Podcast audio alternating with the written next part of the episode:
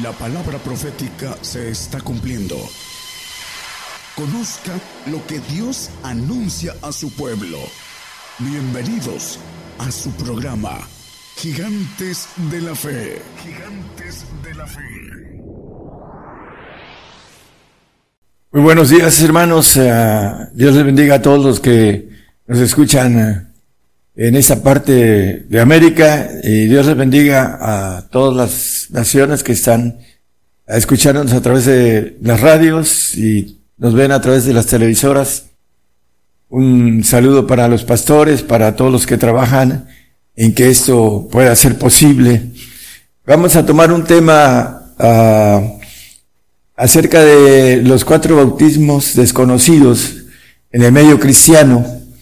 Y vamos a verlo a la luz de la Biblia porque es importantísimo entenderlo y saber por qué Dios está permitiendo estas cosas que estamos viendo a la luz de eh, todas las naciones, todo el mundo, eh, nos están cercando y vamos a tener que eh, no solo padecer, vamos a tener que dar la vida por el Señor y las razones las vamos a encontrar en estos bautismos. Tenemos uh, tres bautismos conocidos en los medios cristianos que son, eh, bueno, antes de empezar los bautismos espirituales, vamos a hablar de un bautismo que es de arrepentimiento.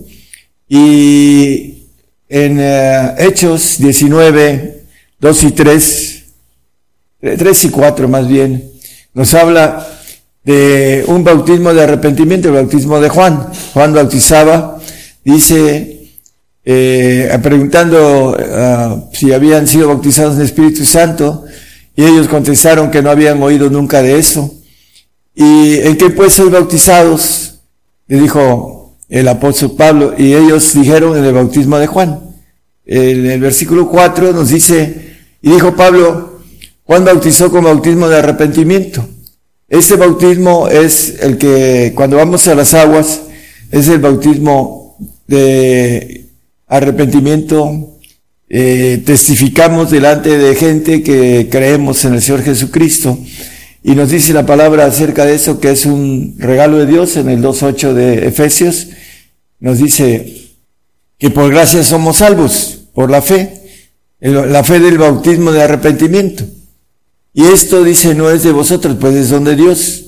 Hablando en el 9 dice que eh, no es por obras, para que nadie se gloríe. El regalo de la salvación no es por obras, pero ya entrando al bautismo espiritual, ese es un bautismo en la carne de eh, arrepentimiento y que nos da el derecho de ir a un paraíso, pero sabemos que no tenemos vida eterna en ese bautismo, ya lo hemos visto.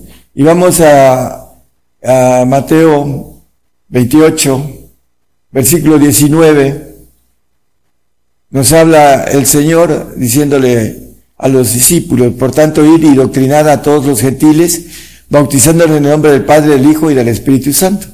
Sabemos que el Espíritu Santo se pide y dice que si nosotros siendo padres malos damos cosas buenas a nuestros hijos, cuánto más nuestro Padre dará el Espíritu Santo al que se lo pidiere. Bueno, estos, estos bautismos los conocemos en todos los medios cristianos.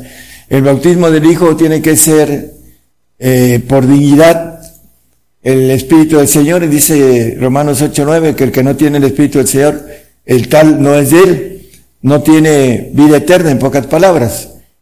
Es un espíritu que a través de la dignidad que habla la Biblia, el que amare padre, madre, más, etcétera, dice eh, eh, no es digno de mí. Y el que no toma su cruz y me sigue no es digno de mí.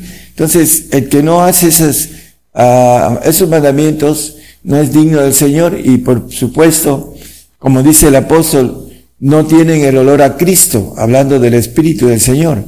Son creyentes, nosotros le decimos simpatizantes, y hablando del que no tiene el Espíritu de Jesucristo.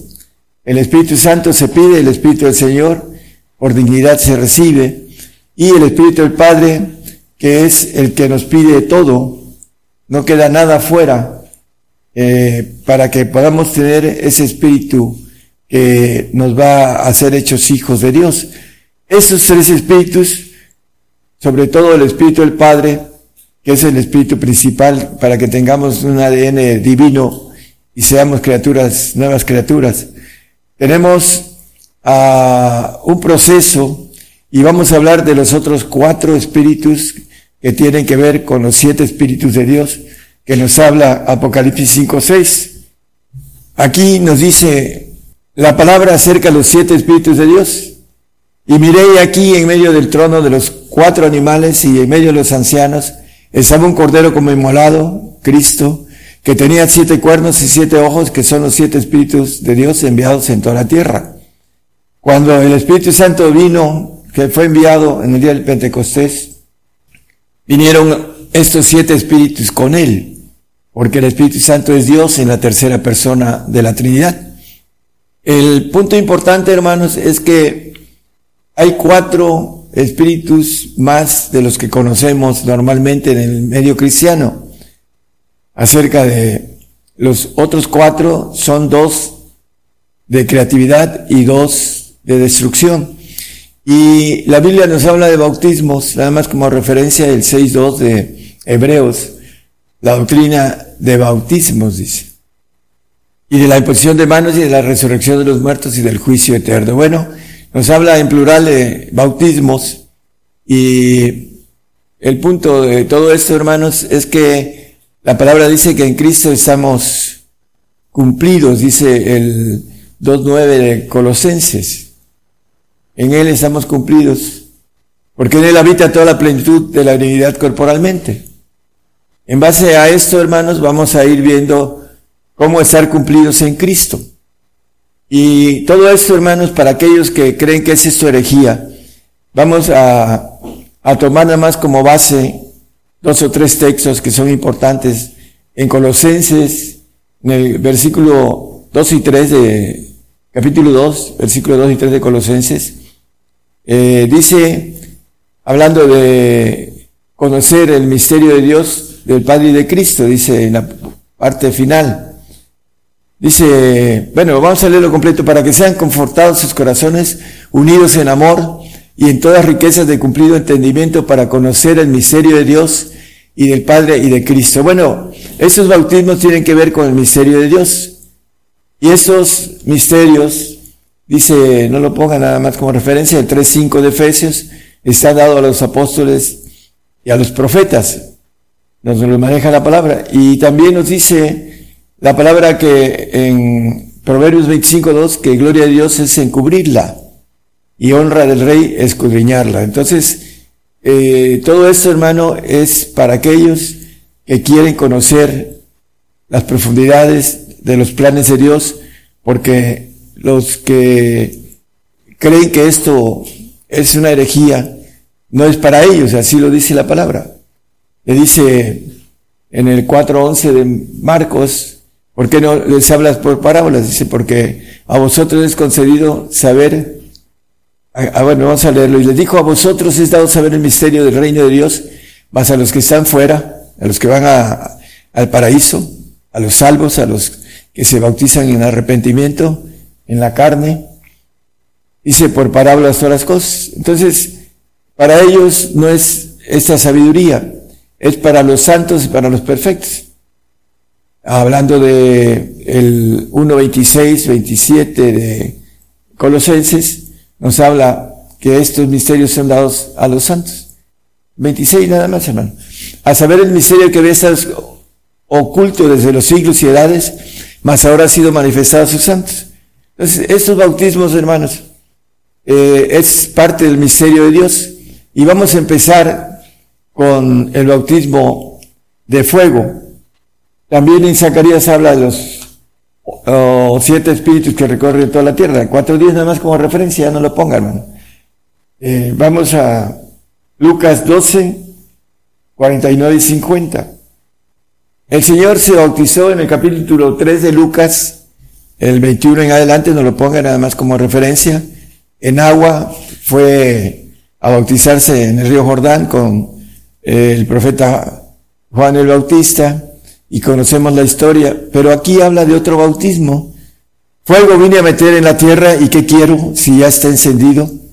Empero de bautismo me es necesario ser bautizado y cómo me angustio hasta que sea cumplido. Ese bautismo de fuego que iba a ser en la cruz, dice que fue obediente y obediente hasta la muerte y muerte de cruz, dice el apóstol Pablo. Entonces, el bautismo que aquí habla el Señor vino a meter fuego en la tierra, dice. Le preguntaron Juan y Jacobo, y les dijo el Señor acerca de esto. Si gustan, podemos verlo. Mateo 20, 22. Entonces Jesús respondiendo dijo, ¿no sabéis lo que pedís? Hablando de Juan y Jacobo, los hermanos Juanegers. Podéis beber el vaso que yo de beber y ser bautizados del bautismo que yo soy bautizado. Y ellos dicen, podemos. Y él les dice, a la verdad mi vaso beberéis y el bautismo que yo soy bautizado, seréis bautizados mas el sentaros a mi mano derecha y a mi mano izquierda no es mío dar, darlo, sino a aquellos para quienes está aparejado de mi Padre. La importancia de aquí, hermanos, es que eh, primero uh, no sabéis lo que pedís. No podemos sentarnos a la diestra y siniestra del Señor, porque el Señor se sienta en los tronos primeros de los ancianos y nosotros nos ofrece los segundos tronos. Entonces, aquí la importancia del bautismo es que Juan y Jacobo fueron bautizados, uno fue muerto a cuchillo y el otro eh, dice que lo metieron, la historia cristiana, en, en un tambo hirviendo de aceite y lo desterraron en la isla de Patmos, en donde escribió Apocalipsis. Bueno, todos ellos uh, fueron bautizados con bautismo de fuego. El, el apóstol Pedro en el 1.7 de Primera de Pedro nos habla del bautismo de fuego, que es el cuarto bautismo de los espíritus divinos. Y es, eh, ahorita vamos a verlo, que es un, uh, un poder de destrucción. Para que la prueba de vuestra fe, mucho más preciosa que el oro, el cual perece, bien que sea probado con fuego, sea hallado en alabanza, gloria y honra cuando Jesucristo, Jesucristo fuere fuera manifestado. El, la, la, prueba de fuego que habla aquí, todos vamos a ser probados con fuego. Vamos a Marcos 9, 49. Todos, todos los que queremos entrar al reino. Porque todos serán salados con fuego, todos, los que quieran tener el pacto de hijos de Dios, tenemos que tener ese espíritu de fuego de parte de Dios. ¿Cómo? Siendo bautizados en ese espíritu. Y todo sacrificio será salado con sal. Vamos a Isaías 33, 14. Los pecadores se asombraron en Sión, espanto sobrecogió a los hipócritas. ¿Quién de nosotros morará con el fuego consumidor? ¿Quién de nosotros habitará con las llamas eternas? Bueno, la pregunta aquellos que seamos bautizados con fuego dentro de poco, que viene la prueba de fuego para nuestra fe. Isaías 48:10, vamos a ver que nos va a escoger, he aquí te purificado y no como a plata, he te escogido en horno de aflicción, bautismo de fuego. Entonces es importante que nosotros entendamos que tenemos que ser bautizados con fuego para obtener ese espíritu de poder, que podamos estar con ese, eh, morar con ese fuego consumidor. Romanos 6.3, vamos a ver otro espíritu de destrucción, que también es importante ser bautizados. ¿O no sabéis que todos los que somos bautizados en Cristo Jesús somos bautizados en su muerte? Hay algo muy importante en eso, vamos a irlo viendo a la luz de la palabra, porque tiene profundidades bastante, eh, eh, hablando de lo que es el bautismo de muerte. Juan 19, 7 nos dice que si queremos ser hijos, nos dice con toda claridad que por eso mataron al Señor. Respondiendo a los judíos, nosotros tenemos ley y según nuestra ley debe morir porque se hizo hijo de Dios. La ley que Dios dio en eh, Génesis 3.19 que le dijo a Adán, al polvo volverás. Dice que en el sudor de tu rostro comerás el pan hasta que vuelvas a la tierra, porque de ella fuiste tomado, pues polvo eres y al polvo serás tornado. Todos tenemos que volver al polvo. Es una ley. Para ser hechos hijos y ser bautizados con el espíritu de muerte, que es un espíritu de justicia, y que vamos a ver qué significa ser bautizados en el espíritu de muerte. Vamos a irlo viendo con claridad acerca de los bautismos que queremos ah, comentar que mucha gente quiere irse sin ver muerte. Los que están en la carne, los que quieren y que tienen miedo de la muerte porque no saben que es parte de un propósito de obtener un espíritu que lo vamos a ver a la luz de la palabra para que lo podamos uh, usar para poder eh, llevar eh, eh, un poder para gobernar los cielos. Hebreos 9:27 nos dice que está establecido que los hombres mueran una vez y después el juicio. De la manera que se ha establecido que los hombres mueran una vez y después el juicio. Nadie se va a escapar de esta ley. Y tampoco el Hijo. Por eso eh, el ejemplo del Señor dice, como se dijo hijo, tiene que morir. Si nos decimos hijos, tenemos que entrar en ese bautismo que dice el 6.3 que leímos. Eh, Romanos. Y 1 Corintios 15 a 22, todos los que somos adámicos, yo creo que todos sabemos que somos adámicos, que no hay nadie que no sea adámico, porque así como en Adán todos mueren, así también en Cristo todos serán vivificados. Mueren, dice que impíos y mueren eh, de todos, buenos y malos, así también van a vivir en Cristo los malos y los, y los buenos para ser juzgados por sus obras, dice la palabra. Bueno, el, el bautismo de muerte, la, la palabra habla de una muerte que va a ser destruida. Isaías 25.8. Destruirá la muerte para siempre, dice. Y enjugará el Señor toda lágrima de todos los rostros y quitará la afrenta de su pueblo de toda la tierra porque Jehová lo ha dicho. Destruirá la muerte para siempre. ¿Cuál es la muerte que va a destruir? Bueno, ah, primero eh, Satanás tenía poder sobre la muerte y fue quitado. Le quitó el Señor en la cruz el poder a Satanás de la muerte. Lo vemos en, en el eh, capítulo 2 de, nada más como referencia de Hebreos, ya no voy a dar el texto. Y es importantísimo entender que hay un ejército de muerte que tiene el poder para matar al hombre. Y lo dice Apocalipsis 2, 20, 14, dice que la muerte y el infierno le seguían. Esa muerte es la que el Señor va a destruir. La muerte de los ángeles caídos. Por eso dice muerte, aquí el texto que leímos de Isaías, destruirá la muerte para siempre. Y vamos a ver que hay en ese aspecto la inmortalidad, pero es el último bautizo.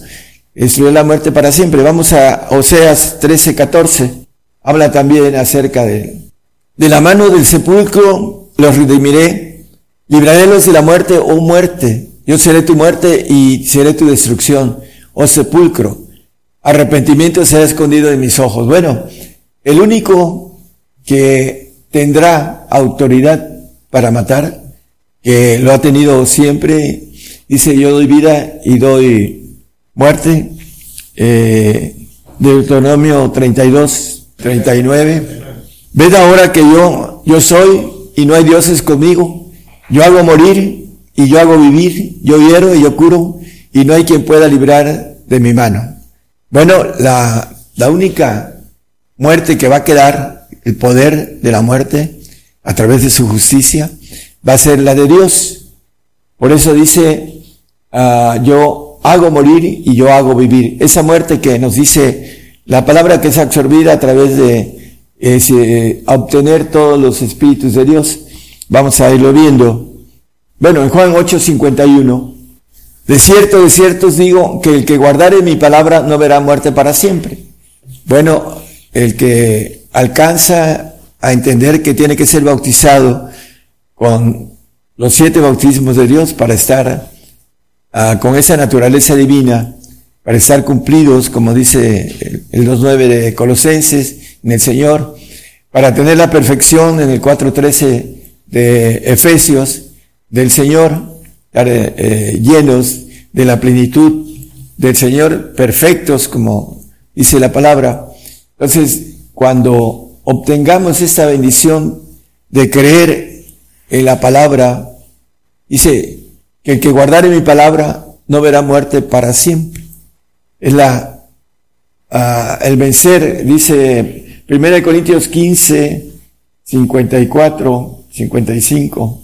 Cuando eso corruptible, nuestro cuerpo, fuere vestido de incorrupción, el, el vestido adoptivo que tendremos en el milenio, dice, esperando la adopción de nuestro cuerpo, dice el apóstol ahí mismo en, en Romanos 8, 23, etcétera. Y eso mortal fuere vestido de inmortalidad. Entonces se efectuará la palabra que está escrita, sorbida es la muerte con victoria. Bueno, el punto importante es que nosotros tenemos autoridad para hacer justicia en los cielos y tendremos autoridad para dar muerte porque seremos hijos de Dios, así como nos maneja la palabra que la muerte será destruida, la muerte que está ah, como parte de un propósito de Dios establecido desde el Edén, que todos tenemos que morir y hay una, un ejército que se dedica a dar muerte al hombre a través de las leyes de parte de Dios. Y cuando nosotros tengamos este bautismo de inmortalidad, pues habremos tenido no solo el bautismo de vida, sino el bautismo de perfección, de inmortalidad. Vamos a, ver, después de este bautismo de muerte, vamos a ver el bautismo de vida que viene siendo el bautismo uh, que tiene que ver lo dice el 6, 4 y 5 de Romanos. Creo que es el 5. Porque somos sepultados juntamente con él a muerte por el bautismo, el bautismo de muerte, para que como Cristo resucitó de los muertos, el bautismo de vida en Cristo Jesús, por la gloria del Padre, así también nosotros andemos en la vida de vida. Por eso dice el 8, 2, hablando del espíritu de, vida, dice, en Cristo Jesús. Porque la ley del espíritu de vida en Cristo Jesús me ha librado de la ley del pecado y de la muerte. Ese espíritu del Señor nos libra de esta ley de la muerte, de la muerte que no del polvo, sino de la muerte segunda. Es importante entonces entender que eh, el último enemigo a vencer, que dice 15, 26 de Primera de Corintios, es a través de recibir el bautismo de vida. Y el postrer enemigo que será deshecho será la muerte. Lo que estamos viendo acerca de, oh muerte, yo seré tu destrucción, hablando de la muerte de los ángeles caídos, que tienen ese derecho hasta que sean juzgados y echados a un lago de fuego. Ezequiel 37, 12, 13 y 14 nos habla de cómo el Espíritu de vida nos va a sacar del sepulcro. Por tanto, profetiza y diles así, ha dicho el Señor Jehová, he aquí yo abro vuestros sepulcros, pueblo mío, y yo haré subir de vuestras sepulturas y os traeré a la tierra de Israel. Y sabré que yo soy Jehová cuando abriere vuestros sepulcros y os sacaré de vuestras sepulturas, pueblo mío. Bueno, la importancia del Espíritu de vida es para los santos y perfectos, dice el 26 de Apocalipsis. Eh, bienaventurado y santo el que tiene parte en la primera resurrección. La segunda muerte no tiene potestad en estos. Antes serán sacerdotes de Dios y de Cristo y reinarán con él mil años. La segunda muerte que tiene que ver, hablando de cuando ya no exista esa segunda muerte y sea el Señor el que tenga control y los hijos que dice el salmista, me dio, Dios me dio, también tengan el poder de la justicia y de dar muerte, como dice el 11.4 de, eh, Isaías. Dice que mataremos con el impío, con nuestros labios, sino que juzgará con justicia a los pobres y arguirá con equidad por los mansos de la tierra, y herirá la tierra con la vara de su boca, y con el espíritu de sus labios matará al impío. Hablando de los que somos bautizados en su muerte y tenemos el poder para dar muerte con un espíritu de ardimiento, hablando de haber pasado primero por fuego y haber sido purificado y tener una ah, manera perfecta de hacer justicia, el Señor nos va a enseñar en un milenio, durante mil años, a hacer justicia aquí en la tierra para hacer justicia en los cielos. Ese es el propósito de haber creado al hombre. Y el espíritu de vida viene a través de ser bautizados eh, a través del espíritu de poder que tiene Dios, que dice que da muerte y da vida. El texto que leímos en Deuteronomio 32, 39. Y vamos a Hebreos 10, 14. Hablando del último bautizo, porque con una sola ofrenda hizo perfectos para siempre los santificados. Hay una parte importante que decir. Hay santos y hay santos del Altísimo. Y los santos del Altísimo son los que van a ser presentados como ah, cuerpo de Jesucristo hecho perfecto para obtener la inmortalidad. Es importante que es el último bautizo de obtener una vida para siempre, como maneja el 22.5 que reinaremos para siempre jamás. Dice que no habrá más noche, no tendremos necesidad de lumbre de antorcha, ni de lumbre de sol, porque el Señor Dios los alumbrará y reinarán para siempre jamás. Los inmortales, el bautizo ah, último que es de perfección y que tiene que ver con la naturaleza de Dios, que es inmortal, y tendremos esa bendición de alcanzar en el 2.7 de Romanos la gloria de la inmortalidad. A los que perseverando en bien hacer buscan gloria y honra e inmortalidad, la vida eterna.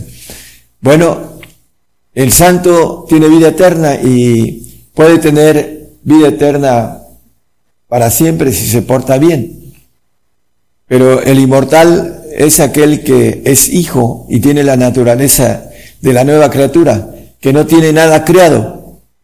Y es eh, hijo de Dios porque tiene todo eh, la naturaleza de Dios.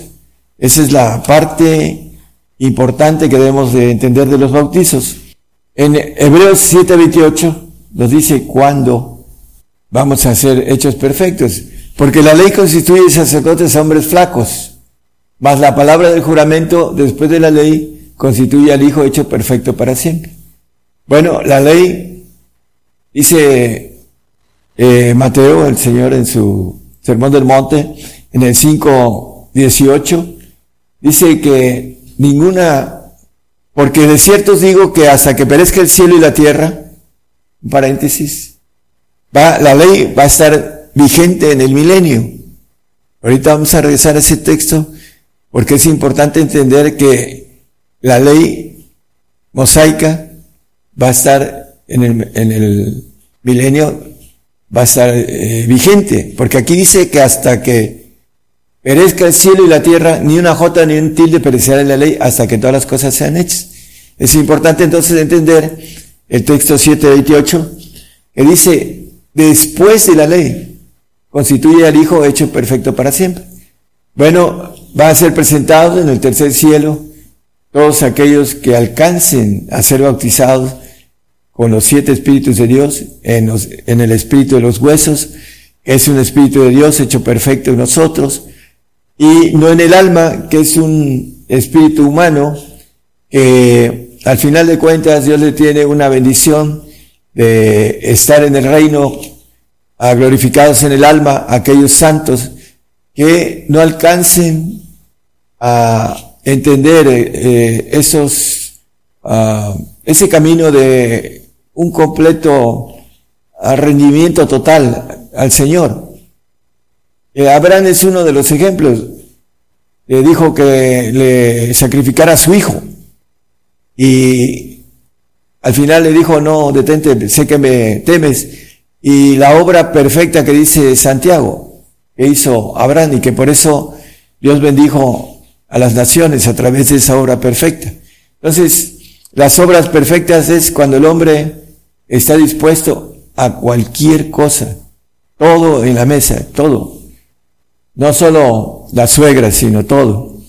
Es importante que nosotros, ah, bueno, la broma, ¿no? De la suegra, pero es importante que pongamos todo.